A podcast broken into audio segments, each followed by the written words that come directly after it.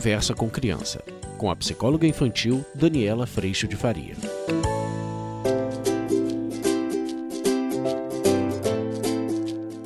Este episódio foi transmitido ao vivo pela internet, onde Daniela Faria respondeu a perguntas enviadas por pais e mães que acompanham o seu trabalho.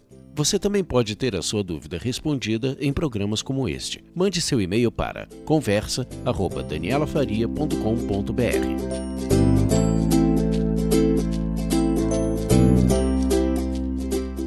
Os terríveis dois anos.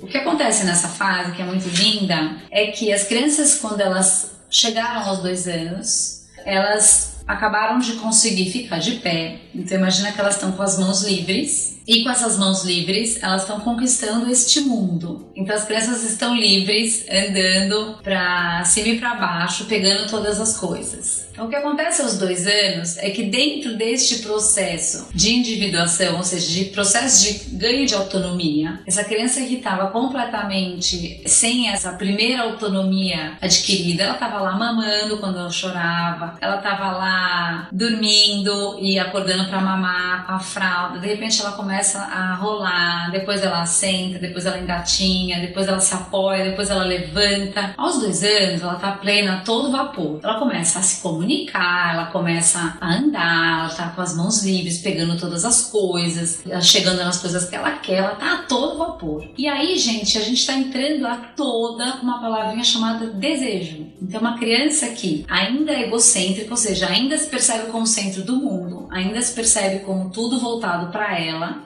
ela tá começando a chegar. Imagina isso: uma, um bebê não escuta muito não. Uma criança de dois anos, ela vai botar o dedo na tomada, todo mundo fala não. Ela vai pegar num vaso que ela não pode, ela escuta não. Ela vai bater em algum amigo porque ela quer pegar essa caneta, ela escuta não. Ou melhor, ela toma um, um empurrão desse amigo de volta que também tem dois anos. Então, essa criança ela tá começando a conviver com esse outro muito mais intensamente, mas ela tá o tempo inteiro lidando com esse desejo e um desejo que ela alcança para realizar. E aí o que acontece é que neste momento nós somos esses primeiros outros com muita importância e responsabilidade para que a gente diga não. Quando a gente vê uma criança de dois anos resistindo a isso, o que eu tenho para dizer para vocês, por isso que eu falo que esses terríveis dois anos não são tão terríveis assim, é porque se você tem uma criança de dois anos que resiste a isso, ou seja, que se joga no chão, que reclama, que faz birra, que reclama de tudo que você põe de regra e tudo mais. Isso significa que você tem uma criança muito saudável na sua casa. Isso significa que seu filho ou sua filha está se desenvolvendo muito bem, porque ele está exatamente entrando em contato com esse mundo à sua volta e entrando em contato com o fato de que alguém me disse não e eu estou frustrado porque eu sei exatamente o que eu quero e a hora que eu quero alguma coisa e alguém me disse não, eu respondo a isso. Como? Batendo o pé, querendo, chorando, ou a minha mãe me pede alguma coisa, eu digo não, porque eu também aprendi esse não agora e eu não quero fazer tal coisa.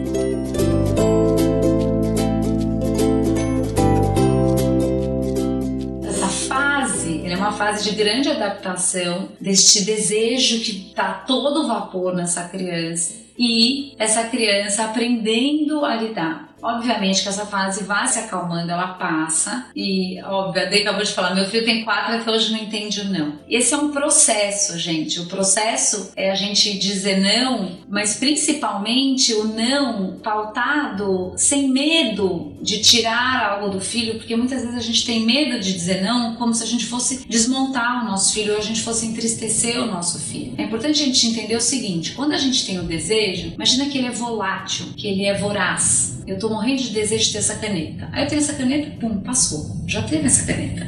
Agora eu tô morrendo de desejo de ter um celular. Ai, comprei o celular, pum, passou. Agora eu tô com desejo de ter é, um bombom, pum, comi um bombom, passou. É uma lista sem fim. E é exatamente nessa lista sem fim que as crianças se encontram. Então, quando a gente diz não para um desejo, a gente acaba de criar o tempo entre aquela situação, aquele desejo e a realização disso, que pode entrar, por exemplo, com a alimentação que ele está falando. Eu quero muito comer esse sorvete, hoje não é dia. Então, eu empurro esse, dia, esse sorvete para o dia do sorvete. Ah, o dia do sorvete é sexta-feira. Hoje é terça, o dia dia do sorvete é sexta. Então, de terça a sexta, eu acabei de criar o tempo. E neste meio, ao invés dela realizar esse desejo e puf, passou, quero o próximo, eu tenho dedicação, espera, paciência, esforço, eu tenho tudo isso aqui no meio. Por isso que a hora que a gente tira essas crianças, a gente diz o não e a gente gera uma frustração, na verdade, você está tirando aquele sorvete naquele momento, mas você está dando muita condição dela transformar o desejo numa vontade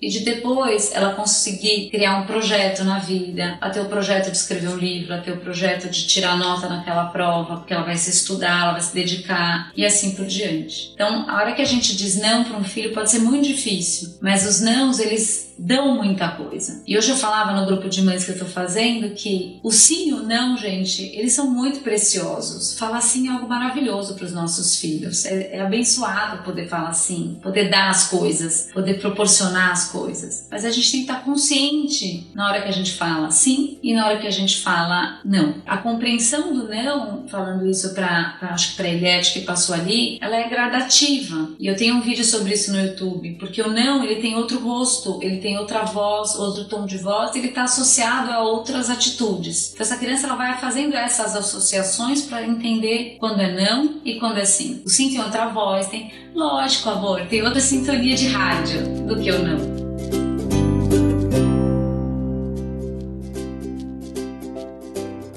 Quando a gente está muito mais consciente do sim e do não que a gente diz para os nossos filhos, o sim ele é muito mais curtido, porque a gente está ouvindo melhor e considerando melhor os nossos filhos. Mas quando a gente precisa dizer não, ou quando a gente diz não, a gente está fazendo isso com muito mais propriedade. O não que a gente deixa de dizer, porque a gente está com medo da birra, que a gente tem medo do que a criança pode fazer, que a gente vai ficar com vergonha, que a gente não quer. Sabe a sensação de arma na cabeça? Eu tô refém e eu não quero ver o que, que meu filho vai fazer fazer. Deixar de dizer este não é uma deixada de dizer não perigosa, porque aí essa criança está deixando de aprender um limite importante e você está deixando de dar um período de espera importante para essa criança ou uma frustração importante para o crescimento, que é muito importante.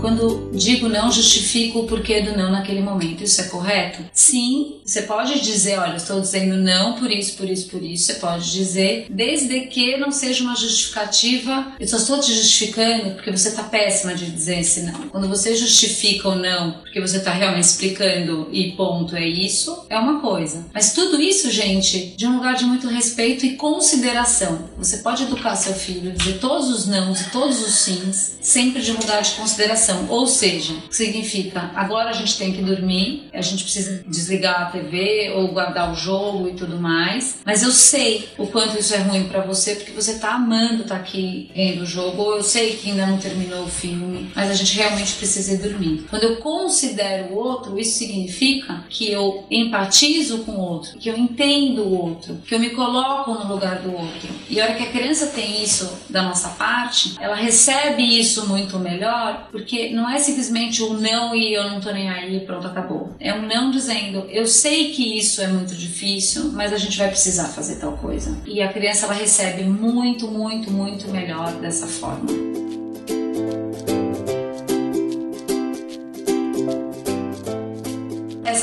Recebi hoje também. Karina, se eu estou errada de dizer não e voltar atrás. Depende. Você pode dizer não e aí você ouviu melhor a situação, você considerou melhor o teu filho ou a tua filha e voltar atrás. Ou você pode estar voltando atrás por você estar tá frágil perante uma super pressão que vem do teu filho ou da tua filha. É bom você observar isso e se é a primeira opção de estar voltando atrás porque você falar, ah, realmente, isso não tem problema nenhum pode virar um sim. Talvez seja importante que a gente preste atenção em como a gente está ouvindo as crianças. Porque às vezes a gente está com não na ponta da língua para tudo também. Não, não, não, não, tudo é não. E quando a gente escuta o que eles estão realmente querendo, às vezes eles estão pedindo coisas muito legais. Às vezes eles estão tirando a gente da caixinha e a gente de uma rotina e trazendo opções muito bacanas para o nosso dia a dia. E que se a gente diz sim para isso, a gente deixa a vida fluir um pouco melhor, a gente se surpreende com grandes oportunidades de encontros e assim por diante.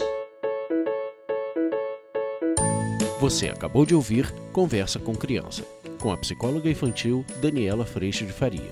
Mande seu e-mail para conversa@danielafaria.com.br.